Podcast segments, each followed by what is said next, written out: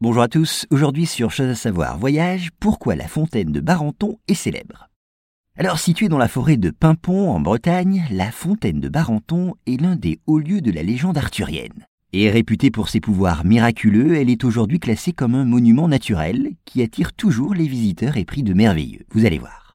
Soulignons d'abord que le nom de cette fontaine a connu plusieurs graphies. Diversement interprétée, l'étymologie se réfère tantôt à une source bouillonnante, tantôt à une éminence.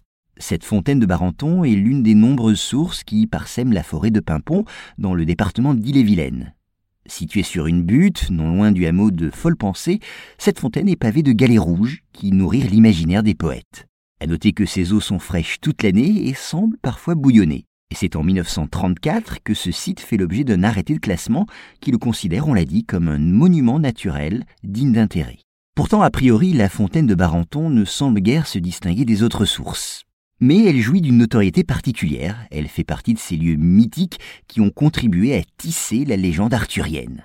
Les récits qui la firent naître situent la fontaine dans la forêt légendaire de Brocéliande, et c'est près de ces eaux que Merlin l'Enchanteur lui-même rencontre la fée Viviane, qui confia au roi Arthur la fameuse épée Excalibur.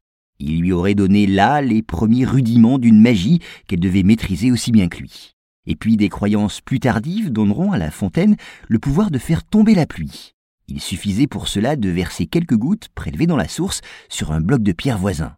D'ailleurs, cette fontaine miraculeuse sera chantée dans de nombreux écrits. Par exemple, au XIIe siècle, le poète anglo-normand Weiss, qui la situe dans la forêt de Brocéliande, décrit ses pouvoirs merveilleux.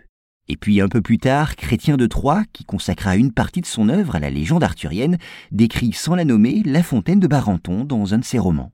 Il y met en scène Yvain, chevalier de la table ronde, qui en devient le gardien. Enfin, des récits ultérieurs achèveront de transformer cette fontaine en un lieu mythique.